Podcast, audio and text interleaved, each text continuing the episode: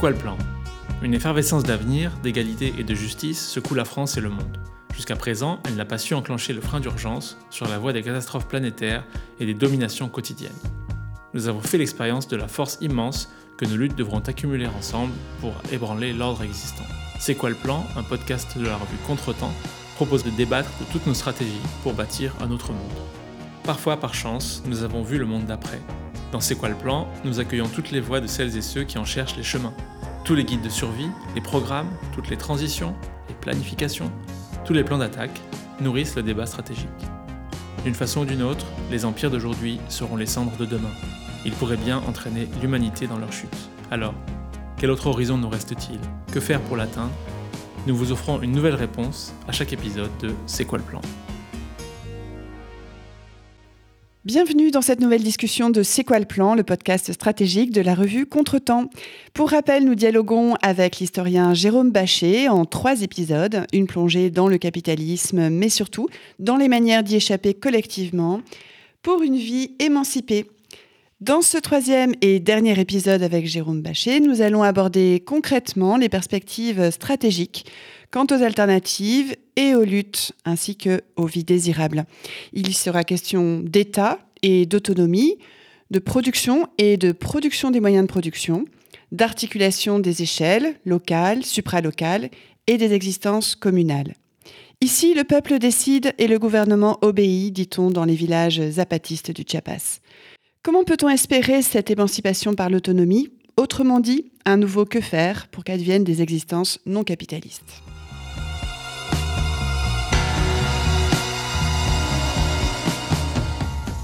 Et, donc on arrive euh, à ces questions qui, qui font débat hein, sur le plan euh, stratégique. On ne va pas se centrer uniquement sur euh, la discussion par ouvrage interposé que vous menez, toi et, Frédéric Lordon, notamment dans son dernier livre Figure du communisme, tandis que toi-même, tu l'interpelles en quelque sorte dans Basculement. Il soulève en tout cas cette question de non seulement de la production, mais de la production des moyens de production. Et donc à quelle échelle cette question doit-elle se poser? Toi, dans Basculement, tu es aussi très précis sur, par exemple, la manière dont on peut produire euh, différemment, notamment sur ces enjeux de, relocalisation. Mais si on entre un peu plus dans le détail justement de, cette production, des moyens de production, comment est-ce que tu vois les choses en termes d'articulation d'échelle? Parce que, euh, voilà, euh, en effet, quels sont, les besoins qui sont forcément toujours euh, euh, collectivement dans le cadre d'assemblées, dans le cadre de ce que tu appelles des existences communales. Mais, voilà, est-ce que est-ce que peut euh, tout imaginer à une échelle véritablement locale de, la production, notamment pour ce qui concerne des productions manufacturées relativement élaborées Puisque lors dons voilà, prends ces exemples, euh, ne serait-ce que d'un voilà, un, exemple tout simple sur le, le stylo, voilà, tout ce qu'il faut euh, euh, pour produire un, un, objet finalement aussi ordinaire. Bon, alors un point sur lequel on peut être d'accord, c'est que c'est qu'il est nécessaire d'aller dans la dans le sens d'une relocalisation de la production. Alors pas au sens dont on a parlé, notamment depuis le début de la pandémie, euh, qu'effectivement euh, euh, les, dominants se rendent compte qu'ils sont, enfin en Europe, totalement dépendants de la Chine, donc on va rapatrier telle ou telle industrie jugée stratégique vers l'Europe ou en tout cas vers des régions plus proches de l'Europe qu'il y ait une tendance à la relocalisation euh, systémique euh, en cours à partir de la crise du Covid, c'est bien possible, mais elle, reste euh, mineure. Nous, ce qui nous intéresse, c'est le fait que, de manière beaucoup plus poussée et généralisée, en effet, tout ce qui, peut être produit à l'échelle locale devrait l'être.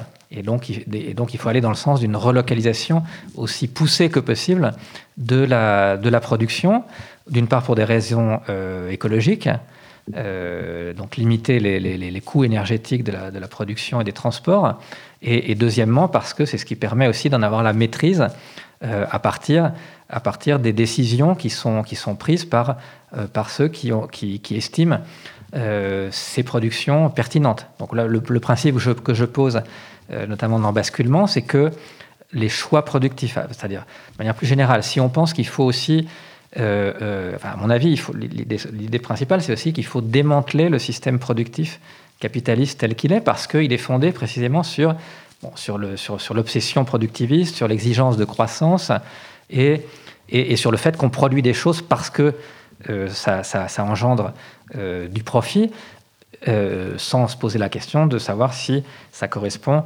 à, des choses qui sont, pertinentes ou qui sont jugées pertinentes par par les, par les populations. Et évidemment, après, puisqu'elles ont été produites, il faut se débrouiller pour les vendre à travers le, la, propagande publicitaire, etc.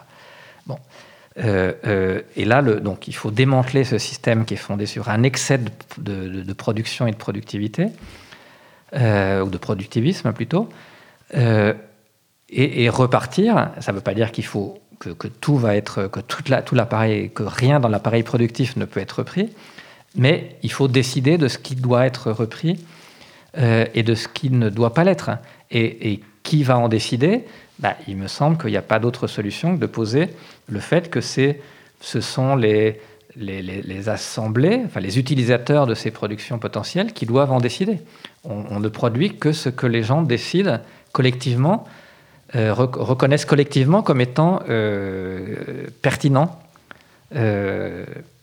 Euh, Et il me semble que c'est dans les assemblées communales que c'est que c'est ou dans les dans les, dans les instances que les assemblées communales jugeront bon d'instaurer que doivent être décidés, que doivent être discutés euh, ces, choix productifs pour déterminer collectivement ce qu'il est pertinent ou non de produire.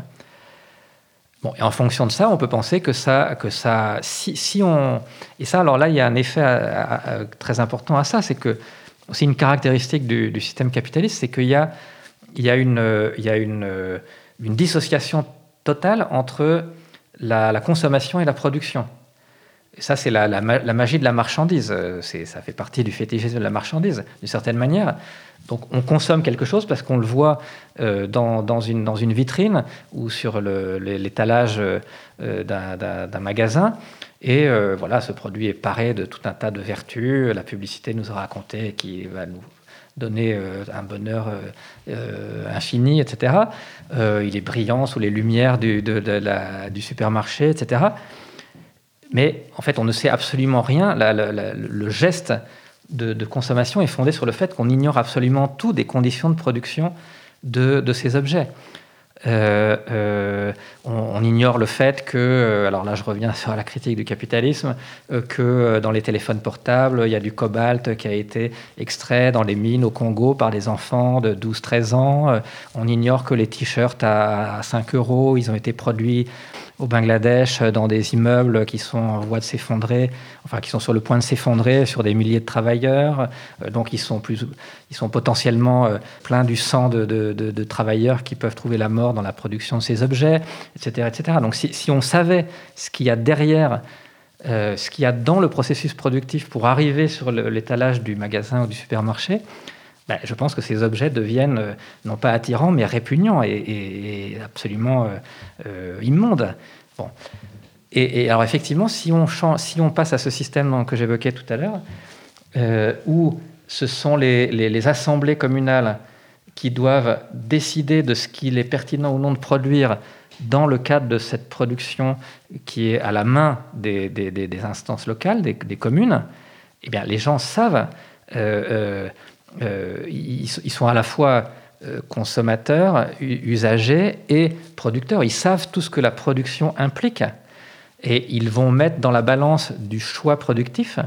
Ce choix productif, il peut avoir un avantage parce qu'il va nous permettre euh, d'avoir euh, un ordinateur, d'avoir ceci ou cela, euh, mais il va mettre en balance le fait que pour produire ça, eh ben, ça a telle conséquence écologique, ça a telle conséquence en termes de, de nécessité de transporter des, matériaux, etc., etc. Ça a aussi telle conséquence en termes d'utilisation du temps collectif. Il va falloir il va falloir, ça va impliquer euh, que euh, tant de personnes consacrent des journées et des journées, euh, un temps d'activité considérable pour produire ce bien-là. Et donc il me semble qu'il y a toutes les raisons d'imaginer que, cette, mise en contact direct de, la, des, obligations de la production et des usages qu'on peut faire des biens qui sont produits devrait logiquement tendre vers une certaine, un certain contrôle de l'impulsion productive, en quelque sorte, ou de la pulsion productive plutôt, et au contraire aller vers plutôt une, forme de modération en fait dans, le, dans, la, dans la volonté de, de, produire des, des, biens, des biens matériels, ou des services d'ailleurs. Mais pour moi, l'organisation des mondes communaux euh, n'est pas une organisation uniquement locale. Euh, on parle de communes ou de communautés ou de formes du commun euh, sous, des formes multiples. Hein. c'est très important d'insister sur ce point-là. Il n'y a pas un seul modèle de, des mondes du commun qui pourrait être la commune pour les uns, la communauté pour les autres, etc. mais donc ces mondes communaux ne sont pas des mondes uniquement locaux. ça, ça c'est vraiment un, un, piège dans lequel on s'enfermerait si on en venait à penser cela. Euh, euh, il me semble que beaucoup de, théoriciens qui défendent l'idée euh, communale ou, communaliste parlent de fédération des communes. une fédération des communes, c'est une organisation qui est supralocale.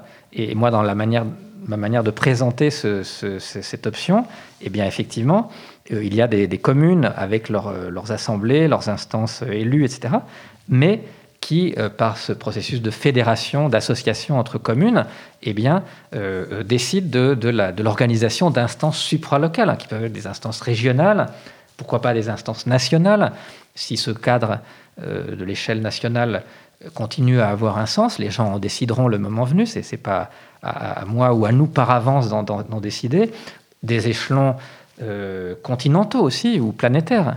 Hein. Euh, euh, et, donc ces instances-là, supralocales, elles auront effectivement à, décider de certains choix productifs qui doivent être organisés à une échelle supralocale. Donc l'argument du stylo ou de quelque autre production qui peut être évoqué à ce titre ne me pose pas de problème particulier. C'est-à-dire je reconnais qu'il il me paraît évident qu'il doit y avoir aussi des formes de production supralocales probablement qu'il faudra continuer à extraire même une production supralocale. Bah, par exemple, des ordinateurs. Est-ce qu'on va continuer à vouloir produire des ordinateurs? Bah, Encore une fois, c'est pas moi qui vais décider, ou ni, ni toi, ni n'importe qui qui pourrait être dans cette salle, qui va décider de ce que euh, demain, dans tel ou tel monde post-capitaliste, les gens décideront, euh, considéreront comme, comme bon euh, ou pertinent de produire. Mais il pourrait très bien qu'ils décident et qu'ils considèrent que produire des ordinateurs, c'est effectivement euh, très sympathique et que ça rend énormément de services et que même un réseau Internet qui permet de communiquer, d'échanger euh, des expériences, des savoirs euh, à travers les continents, c'est extrêmement utile. Mais il sera organisé, tout ça sera organisé de manière très différente, sera, sera, enfin, limité dans son expansivité. Évidemment, les, flux d'informations seront certainement réduits par rapport au fait qu'aujourd'hui, bah, la plupart des flux qui, qui, qui, euh, obligent à multiplier euh, les, les, réseaux numériques, c'est les flux d'informations finan financières, bureaucratiques, ou, etc., etc., qui n'auront plus de raison d'être. Donc, donc, donc, tout ça pourra revenir aussi à une échelle complètement différente. Et puis les ordinateurs, bah, on peut aussi avoir euh, euh, dans, l'esprit un petit peu des, low-tech, qui me paraît assez important, intéressant, puisqu'il permet de penser euh, une pertinence de certaines techniques, mais en leur donnant une, simplicité et, très différente de, de ce qu'on peut connaître aujourd'hui. Bon, la plupart d'entre nous, on utilise des ordinateurs qui sont sans doute 10 ou 20 fois plus puissants que ce qu'on utilise que ce dont on a réellement besoin. Et donc, on peut avoir des ordinateurs très très simples, en fait, qui, répondraient à l'essentiel des, besoins et donc euh, qui, posent des problèmes productifs euh, restreints par rapport à, ce qui existe aujourd'hui dans une course euh, à l'infini vers des, capacités sans cesse plus, plus, plus développées qui, en réalité n'ont pas, pas véritablement de raison d'être. Donc, une production supralocale, ça me paraît aller de soi. Des instances qui doivent organiser et décider de cette production supralocale, ça va de soi, mais avec quand même toujours un, aller-retour entre ces instances et, les, instances communales euh, locales euh, qui permettent aussi que euh, certaines communes, par exemple, pourraient très bien décider, bon bah voilà, nous, il a été décidé de produire des ordinateurs, etc. Mais nous, ça ne nous intéresse pas du tout. Donc, bah, on, se retire de ce que, du, système d'obligations et, d'avantages qu'implique ce, choix productif. Et donc, nous, bon, ça ne nous intéresse pas. Par ailleurs, dans un monde post-capitaliste, il y a une extrême diversité des choix de vie. On peut supposer que certains peuples de chasseurs-cueilleurs amazoniens voudront continuer à vivre euh, comme ils l'ont fait depuis, depuis des centaines d'années et que du coup ils ne souhaiteront pas entrer, ou peut-être selon, seulement sur certains points très spécifiques, dans une logique productive qui serait celle qu'auront choisi euh, des populations euh, aux États-Unis euh, ou en Europe, etc.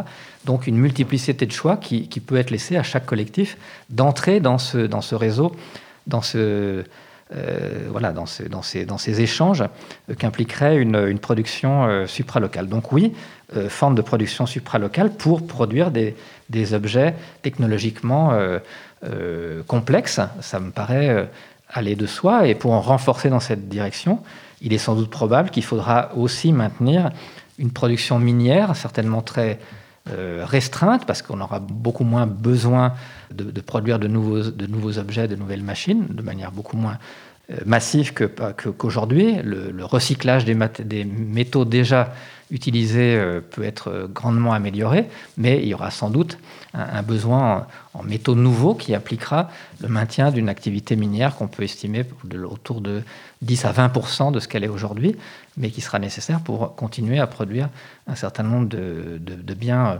manufacturés qui, seront euh, jugés pertinents par les, par les différents collectifs euh, humains. Et bon, ça, ça pose un problème. C'est effectivement de toute manière écologiquement pas très souhaitable. Mais bon, si ça reste dans une proportion comme celle que je viens d'évoquer, ben, on peut, les, collectifs en question, les, organisations communales décideront si c'est si c'est écologiquement viable. Effectivement, si ça ne l'est pas, ben, on devra décider logiquement que c'est impossible. Mais si c'est écologiquement viable et que le, le, coût humain de ce type de production euh, euh, paraît supportable, et eh ben, les, les, gens décideront, en décideront ainsi. Hmm. Alors, je voulais vraiment te remercier déjà pour euh, cette description très, très précise et te remercier notamment pour le futur de l'indicatif que tu, que tu emploies, euh, parce que euh, voilà, ça, veut dire que vraiment, ce sont des mondes concevables. Donc, c'est un futur, un futur envisageable, un futur imaginable, et ce qui amène à creuser encore euh, pour, euh, pour terminer, euh, quelques pistes justement stratégiques et qui sont aussi des enjeux, somme toute, à la fois théoriques et pratiques. Hein. bon, ce qu'on pourrait nommer finalement une praxis vivante. Tu l'as bien souligné en fait en, parlant des choix, des, choix laissés libres aux existences communales dans leur autonomie. tu envisages des instances supralocales mais euh, dont il faut bien entendre, précisément en raison même de cette possibilité laissée euh, aux, communes d'avoir le choix, ces instances euh, supralocales ne peuvent pas être assimilées à un État. et donc j'en viens à une autre question qui, fait évidemment débat sur le plan stratégique, c'est-à-dire que l'autogouvernement des communes euh, que tu prônes, c'est une politique non étatique, puisque ce que tu dis, c'est que l'État, quant à lui, est une adémie. Adémie au sens voilà de a privatif et le démos donc le peuple l'État qui serait par essence intrinsèquement l'absence de peuple un appareil de capture euh, de la puissance euh, collective. Donc, euh, moi, j'ai l'impression quand même en t'écoutant, et c'est pas, c'est pas pour à toute force vouloir réconcilier celles et ceux d'entre vous et d'entre nous qui, essayons justement d'imaginer ces futurs désirables. en l'occurrence, puisqu'il y a débat entre vous, Frédéric Lordon, et, toi, j'ai l'impression qu'il n'y a pas forcément de désaccord au fond dans, la manière dont vous concevez euh, cette articulation des échelles et finalement l'idée que bon c'est pas pas forcément voilà d'un état qu'il s'agit, même pas du tout, mais quand même de formes euh, d'auto-organisation à, des échelles, encore une fois, euh, diverses, en fait. Voilà, donc je ne pense pas que le, débat, euh, et on va, on va venir hein, pour, pour, pour, terminer sur euh, justement les enjeux autour de, de la révolution, la question des stratégies réelles pour aboutir à ce que tu nommes justement le démantèlement du système productif capitaliste. Hein. voilà, comment va-t-on faire pour démanteler ce système? Donc ça va faire partie de la, du dernier enjeu de notre discussion, si tu veux bien, Jérôme. Mais il me semble qu'en tout cas, le, le dissensus ne vient pas forcément de, de, cette question de l'État. Parce qu'au fond, euh, l'enjeu de ce que Marx appelait le dépérissement de l'État, euh, il est posé dans tous les cas. Alors, mon, sentiment est quand même qu'il y a euh, bon, une divergence, hein, ce qui n'est pas, pas grave du tout et ce qui est, ce qui est bien, bien normal d'une certaine manière. autour de cette question de l'État, quand même, Bon, ça serait très long d'en évoquer toutes les implications et toutes les, toutes les dimensions théoriques. Euh, bon, moi, moi j'essaie de distinguer.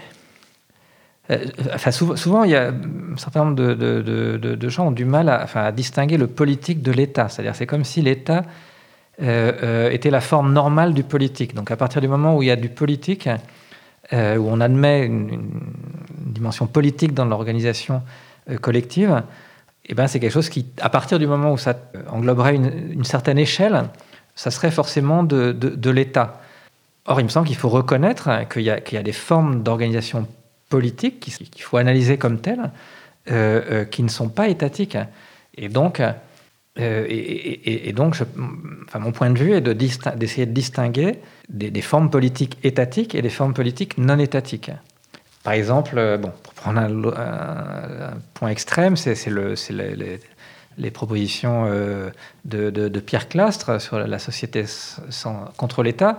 Bon, il fait une analyse d'une forme d'organisation politique spécifique qui est la chefferie euh, indienne amazonienne, et qui est non seulement une organisation sans État, mais dans son analyse contre l'État, donc qui, a des mécanismes précisément pour se, prémunir contre une transformation en, une organisation étatique. Donc distinguer euh, euh, le politique de l'étatique et, donc reconnaître qu'il y a des formes d'organisation politique en tant que telles euh, qui ne sont pas étatiques. Et, par exemple, ça, pour moi, c'est une distinction essentielle pour analyser l'autonomie zapatiste, hein, donc les, formes d'autogouvernement qui se sont mis en place dans les, territoires rebelles zapatistes. Euh, euh, où on a, on a une organisation politique qui s'assume comme telle, et qui s'assume comme telle au point de se dénommer elle-même gouvernement. Bon gouvernement, les conseils de bon gouvernement. Donc on a des instances politiques, hein, qui sont d'une part les assemblées, euh, d'autre part les, conseils élus aux trois échelles, des, communautés, des communes et des, régions. Et, donc tout ça est assumé comme une organisation politique, mais précisément elle est non étatique euh, euh, c'est une forme de gouvernement ou une forme politique non étatique, parce que précisément, c'est ce qui permet de, voir là quand même la différence entre un, autogouvernement populaire et, un appareil d'État euh, qui est précisément, et qu'on peut définir comme un, appareil institutionnel de capture de la puissance collective, pas seulement d'adémie, ça c'est un terme que propose Agamben, euh, mais plus généralement, on pourrait dire donc un, appareil institutionnel de capture de la puissance collective qui, euh, tend à euh, accentuer, à consolider la dissociation entre gouvernants et gouvernés, et donc à créer une forme de pouvoir séparé qui s'impose à la majorité de la population au bénéfice d'une caste, d'une classe politique, d'une classe sociale ou, dans différentes configurations et qui, euh, pour reprendre l'analyse récente de, la vallée d'Ardo, euh, qui en fait transforme l'énoncé théorique de la souveraineté du peuple en exercice concret de la souveraineté de l'appareil étatique sur le peuple lui-même. Euh, donc, ça, c'est quand même la spécificité. Donc ça me semble important d'identifier de, la spécificité de certaines formes politiques à caractère étatique et donc qui euh, qui, créent euh, tous ces mécanismes que je viens d'évoquer et, qui sont donc des instruments aussi d'une de forme de domination sociale. Dans les sociétés capitalistes, par exemple, d'une domination de classe. Et si on ne distingue pas ces formes d'organisation politique-là de formes d'organisation d'autogouvernement populaire qui précisément assume cette organisation politique, mais sans créer euh, euh, une domination d'un groupe sur un autre, d'une classe sur une autre, euh, ou d'une partie de la population sur une autre partie, eh ben, il me semble qu'on manque quelque chose, parce que précisément le but d'une logique politique de l'autonomie, c'est précisément d'essayer de développer des formes d'autogouvernement populaire, donc des formes politiques non étatiques. Et, c'est précisément aussi parce qu'il y a toujours un risque d'une dérive vers une dissociation entre gouvernants et gouvernés qu'il est important de faire cette, différenciation.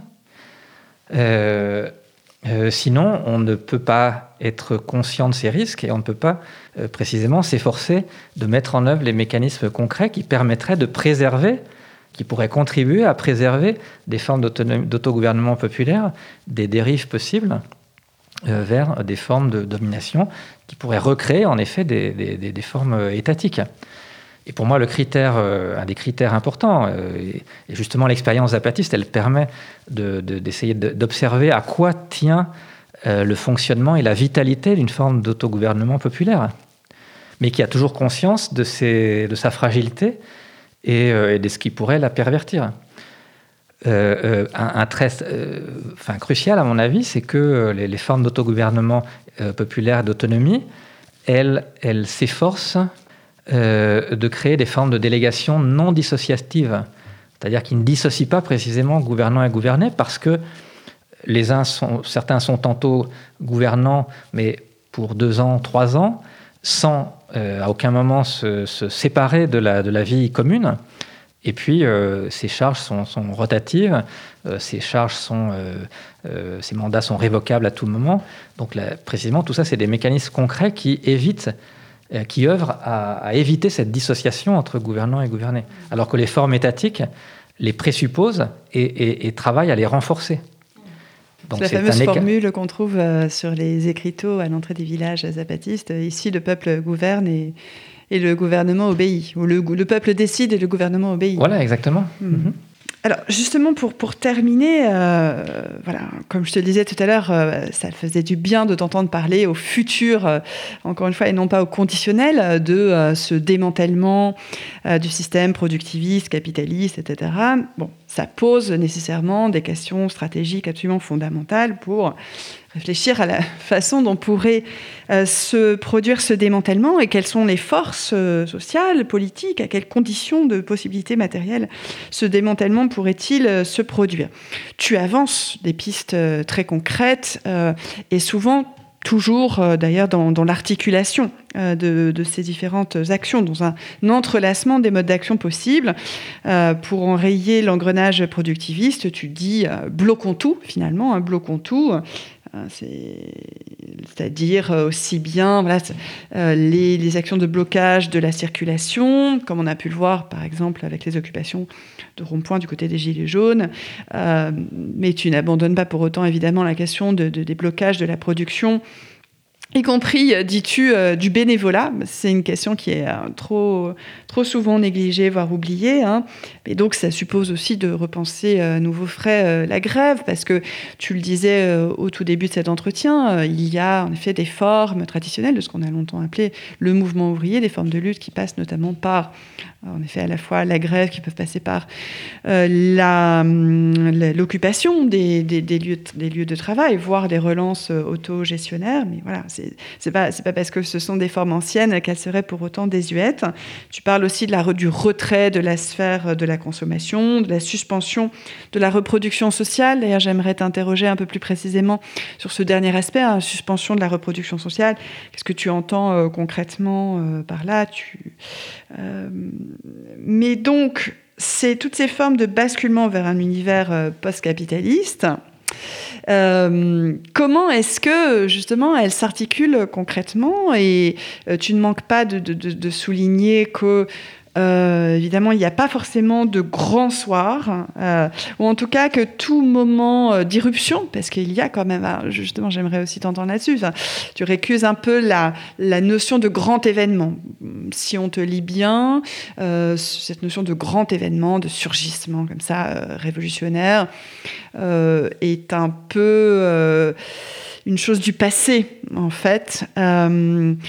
Toi, ce à quoi tu invites, c'est euh, à articuler, une fois encore, la dimension d'une sorte de, révolution anthropologique, c'est-à-dire en t'appuyant notamment sur Martin Buber, la nécessité du préalable à, la révolution elle-même. Hein. c'est-à-dire la révolution, c'est une force de libération, mais il y a une construction préalable de tout ce qu'il anticipe. Est-ce que pour autant c'est contradictoire avec quand même l'idée d'un surgissement euh, événementiel. Euh. Euh, si on reprend le cas des, des, Gilets jaunes, il y a forcément de l'irruption, il y a forcément de l'événement, et en même temps, ça procède aussi d'une finalement d'une préparation euh, anthropologique à ce surgissement. Donc euh, voilà, pour terminer, c'est pas une tout à fait euh, un petit enjeu.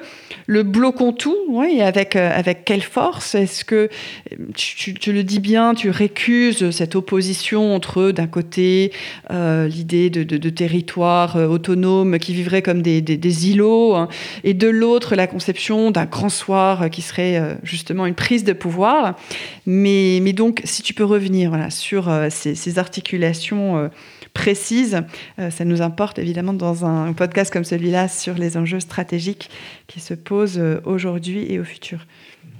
Alors, bon, d'abord, le premier, élément, c'est que la, critique du modèle du grand soir que j'avance dans, le, dans, dans Basculement, c'est une critique spécifique de ce qu'on pourrait appeler le, le, modèle classique de la révolution, euh, au sens où cette révolution est conçue, essentiellement comme, euh, enfin, dans son moment euh, crucial, c'est la, prise du pouvoir d'État, parce que le, pouvoir d'État serait le lieu à partir duquel il est possible de transformer le système économique et social. Premier point. Et deuxième point, le fait que c'est effectivement un moment extrêmement concentré et que c'est seulement à partir de là que peut euh, s'amorcer, parce que tout d'un coup on détient l'appareil d'État, que peut s'amorcer la transformation révolutionnaire. Et, là, il y, a deux critiques qu'on peut, euh, peut faire à ce, à ce modèle, qui est le modèle d'octobre, et, des, révolutions qui s'en sont inspirées.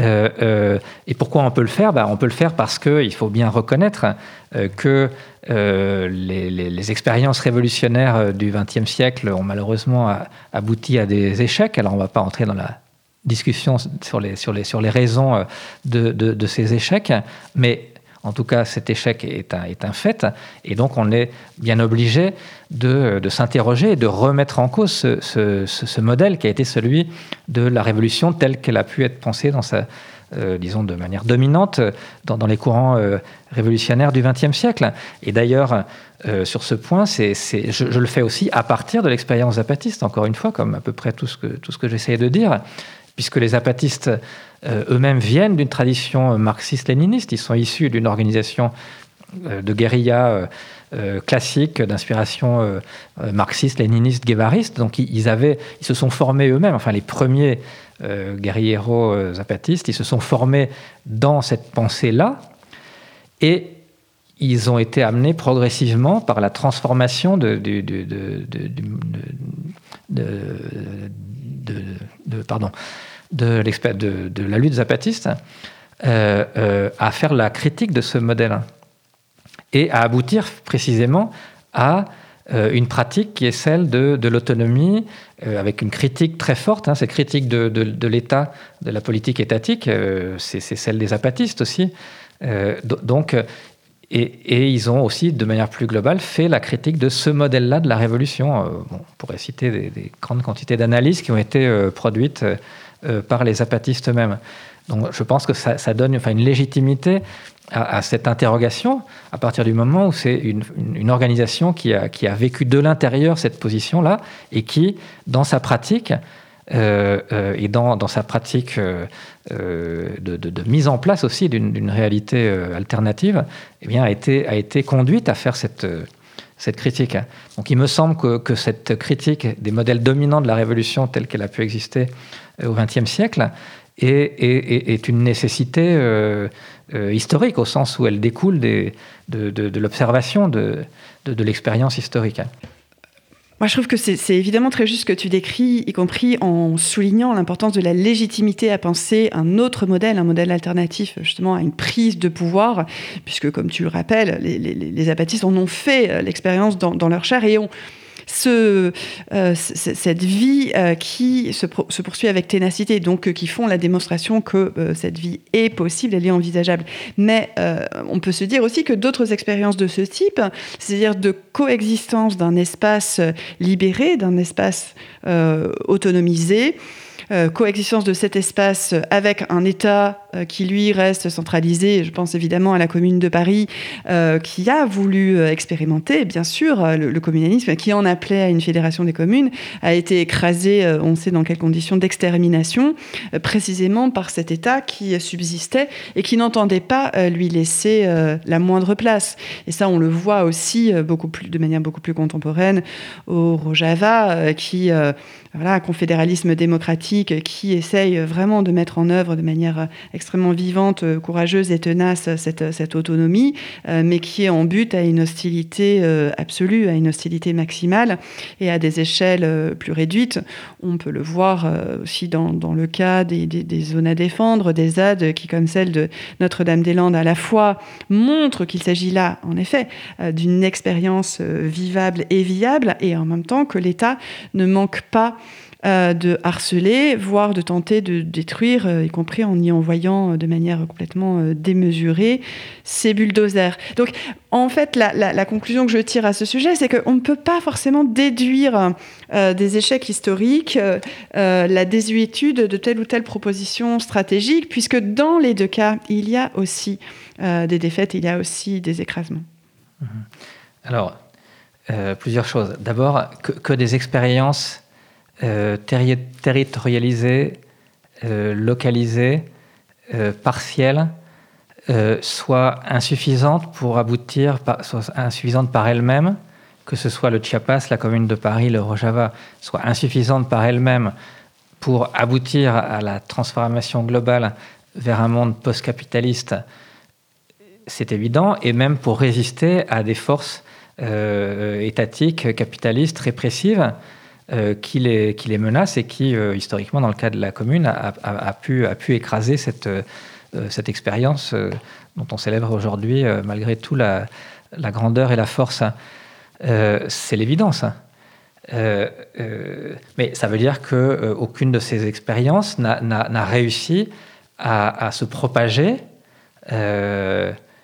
Marx, Marx lui-même disait, mais toute la France aurait pu être euh, organisée en une fédération de communes. Et c'est là la clé qui aurait permis, évidemment, de se défaire de la force euh, répressive euh, du, gouvernement de, Thiers. bon, et ça n'est pas advenu. Et donc, effectivement, seule la commune de Paris ne pouvait pas résister face à la force de, l'armée nationale reconstituée. Bon, c'est l'évidence. dans le, alors, pour revenir euh, euh, au cas des révolutions euh, russes ou autres, c'est un peu différent au sens où ce sont des révolutions, russes ou chinoises, par exemple, qui ont été des révolutions victorieuses, quand même. C'est pour ça qu'on les a célébrées comme, ça a pu être le cas tout au long du XXe siècle, parce qu'elles ont été victorieuses elles ont, réussi leur objectif de, se maintenir en tant qu'État. Euh, théoriquement euh, révolutionnaire, théoriquement soviétique, mais évidemment de moins en moins révolutionnaire, de moins en moins soviétique. Et donc, euh, c'est différent, c'est-à-dire qu'elles ont, ont été victorieuses, y compris militairement. Elles se sont maintenues dans leur objectif de constituer un État auquel on pouvait apposer le nom de socialiste, mais elles ont malgré tout échoué. Donc, donc cet échec a, une portée qui nous interroge euh, de manière plus forte que des expériences qui auraient été euh, écrasées par la force euh, militaire supérieure de l'adversaire. Et, quand je dis qu'il faut s'interroger, c'est pas pour, pour jeter dans la poubelle de l'histoire la révolution russe ou quelque autre révolution que ce soit. C'est juste parce que il me semble qu'il est qu'il est bénéfique pour la, pensée anticapitaliste de s'interroger sur les, causes de, ce qui est malgré tout un, échec, quel que soit, quelle qu'ait pu être la grandeur du geste révolutionnaire de, de 1917. Et dans, les, dans, la, dans la remise en cause qu'on peut en faire, il y a beaucoup d'éléments, mais pour se limiter à ce qu'on a évoqué, il me semble que ça va quand même dans le sens de s'interroger sur euh, l'excessive centralité qui est donnée à l'appareil d'État comme moyen de la transformation révolutionnaire. C'est quelqu'un comme Karl Korsch, par exemple, un, révolutionnaire communiste conseilliste qui l'a très bien développé.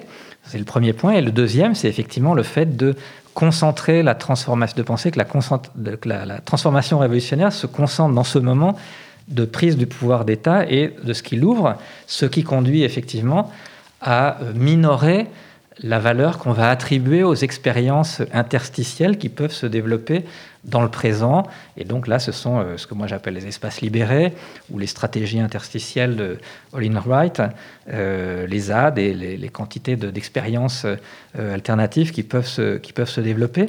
Et que dans cette, dans cette vision de l'image de, classique de la révolution qui se synthétise avec, par l'expression de Grand Soir, on a tendance à forcément minimiser, même si on peut en reconnaître euh, l'intérêt, euh, la, valeur intrinsèque, mais euh, on est quand même poussé à, en minimiser la portée, alors qu'à mon avis, la construction de ces, espaces libérés est une des tâches majeures de l'époque dans laquelle nous nous trouvons.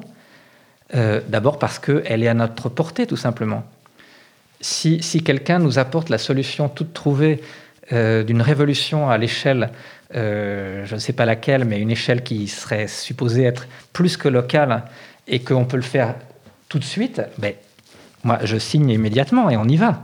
Mais sauf que cette solution-là, jusqu'à preuve du contraire, on ne l'a pas. Bon, des gens peuvent proposer des hypothèses stratégiques pour essayer de la développer, mais on ne l'a pas. Mais, et donc, tant qu'on ne l'a pas, eh bien, le développement des espaces libérés euh, ou des de, ce qui, de, ce qui, de ce que euh, d'espaces libérés qui en réalité sont des esquisses de mondes communaux, euh, très imparfaits, très insatisfaisants, euh, imprégnés même des réalités anthropologiques toujours existantes du monde capitaliste. Malgré tout, elles sont quand même une expérience qui a, qui a une vertu, à mon avis, fondamentale, en ce qu'elle nous permet d'amorcer ces transformations euh, de développer des savoir-faire, de développer des savoirs techniques, de développer des expériences collectives de construction du commun euh, et euh, de développer aussi, d'amorcer ces transformations anthropologiques qui doivent nous faire aller vers des formes de, subjectivité beaucoup plus coopératives, qui doivent nous, nous, nous, nous, faire essayer, disons, le, renoncement progressif aux habitudes euh, à, lié à l'individualisme euh, moderne qui est, qui est réellement imprégné dans, nos manières d'être et, de faire, mais compris donc de faire collectivement. Et ce sont des, obstacles aussi à la, à la, pratique collective et à la construction collective. Donc tout ça, tout ça émerge dans ces espaces, dans ces mondes, dans ces mondes communaux en émergence. Et il me semble que c'est un point euh, absolument essentiel. Encore une fois, c'est une des tâches essentielles euh, de l'époque. Mais alors, euh, pour clarifier les choses, donc je ne, dis absolument pas que la stratégie euh, de passage vers un monde post-capitaliste puisse se faire uniquement par la multiplication et l'amplification de ces espaces libérés. C'est évidemment une dynamique qu'on peut d'ailleurs observer. C'est aussi ce qui fait la, richesse de ce retour des, expériences de lutte anticapitaliste dont on parlait au début. Euh, euh, donc que tout ça puisse se développer, se multiplier, s'amplifier, euh, entrer davantage en lien, en connexion les, uns avec les autres, c'est éminemment souhaitable et je pense qu'on est un petit peu dans cette dynamique-là. Mais en soi, c'est insuffisant et c'est pourquoi l'hypothèse stratégique que j'avance dans le livre, en fait, c'est l'association entre la multiplication des espaces, des espaces libérés et l'amplification des dynamiques de blocage de blocage généralisé du monde de l'économie à travers toutes les formes multiples que tu as rappelées tout à l'heure, et aussi finalement des soulèvements euh, contre contre la contre l'indignité de la vie dans, dans, le monde, dans le monde de l'économie, dont le soulèvement des Gilets jaunes est l'exemple le plus récent et le plus proche. Mais on sait qu'il a été suivi lui-même de tout un cycle planétaire de soulèvement au cours de l'année 2019, qui là encore ont surpris tout le monde euh, et se sont développés dans un très très grand nombre de pays. Donc ces soulèvements euh, populaires massifs sont évidemment des, éléments, euh, enfin des pièces fondamentales de cette, hypothèse stratégique. Et d'une certaine manière, cette, hypothèse que je pose enfin, n'exclut nullement la, possibilité ou l'éventualité de, mouvements insurrectionnels, euh, qu'ils soient euh, du type de ceux des, soulèvements qu'on a pu vivre euh, en, 2018, en 2019, ou de phénomènes qui bah, parviendraient à avancer davantage et effectivement à, se débarrasser des formes de domination et des, des organisations politiques des, qui, qui, dominent dans les différents pays où ces soulèvements pourraient avoir lieu. Donc cette dynamique insurrectionnelle, qui peut devenir insurrectionnelle, euh, fait partie euh, évidemment de, cette, cet alliage euh, stratégique. Donc la critique du Grand Soir n'exclut absolument pas, à mon avis, le fait de reconnaître que des, mouvements de soulèvement populaire qui peuvent aboutir à des formes d'insurrection sont évidemment des éléments qui, peuvent jouer un rôle très important dans, dans un basculement vers un monde post-capitaliste. Merci beaucoup, Jérôme. Alors, pour terminer, euh, on peut se dire avec toi que euh, la seule leçon que l'histoire enseigne, c'est qu'aucune société, aucun système historique euh, n'est par définition éternel, et que le capitalisme, lui, il porte cette tendance destructrice en lui, et tu écris en particulier, plus le capitalisme prolonge sa propre vie, plus il sape les conditions mêmes de la vie sur Terre, la question est donc de savoir si l'humanité parviendra à se débarrasser du capitalisme avant que celui-ci ne se débarrasse d'elle. Euh, donc, euh, rappelant par là euh, l'enjeu absolument décisif qui se joue ici, et en même temps, ce que tu dis dans Défaire la tyrannie du présent, c'est ceci. Pour renverser la perception habituelle, on pourrait avancer que l'idée d'un passage vers le post-capitalisme, loin d'être une élucubration saugrenue, relève en fait d'une quasi-certitude. Ben oui, puisque le système capitaliste est un système, historique, et, toutes les réalités historiques ont un début et une fin. Euh, donc le, système capitaliste a commencé à exister euh, un certain moment, un certain moment historique que d'ailleurs, euh, qui fait d'ailleurs l'objet de discussions euh, qui, qui, qui, qui, ne sont pas closes.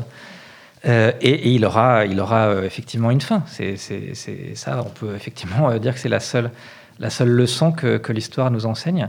c'est celle-là. Maintenant, effectivement, le problème est de savoir de quelle nature sera cette fin. D'abord, l'hypothèse d'une transformation pour aller vers un système qui serait encore pire ne peut pas être exclue. Euh, et puis, en effet, le, capitalisme, euh, et c'est le propre du, du capitalocène, justement, est, le, seul euh, système socio-économique qui ait donné une telle capacité de destruction à l'espèce humaine, donc il peut la, conduire à détruire les conditions mêmes de la vie, à la fois humaine et non humaine sur Terre.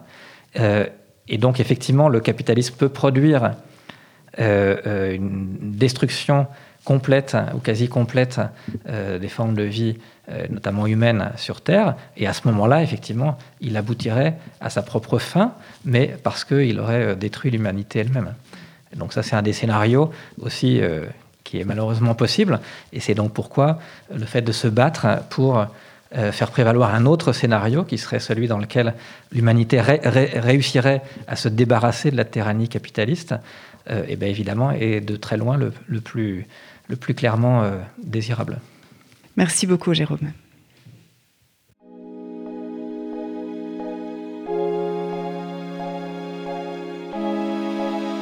Spectre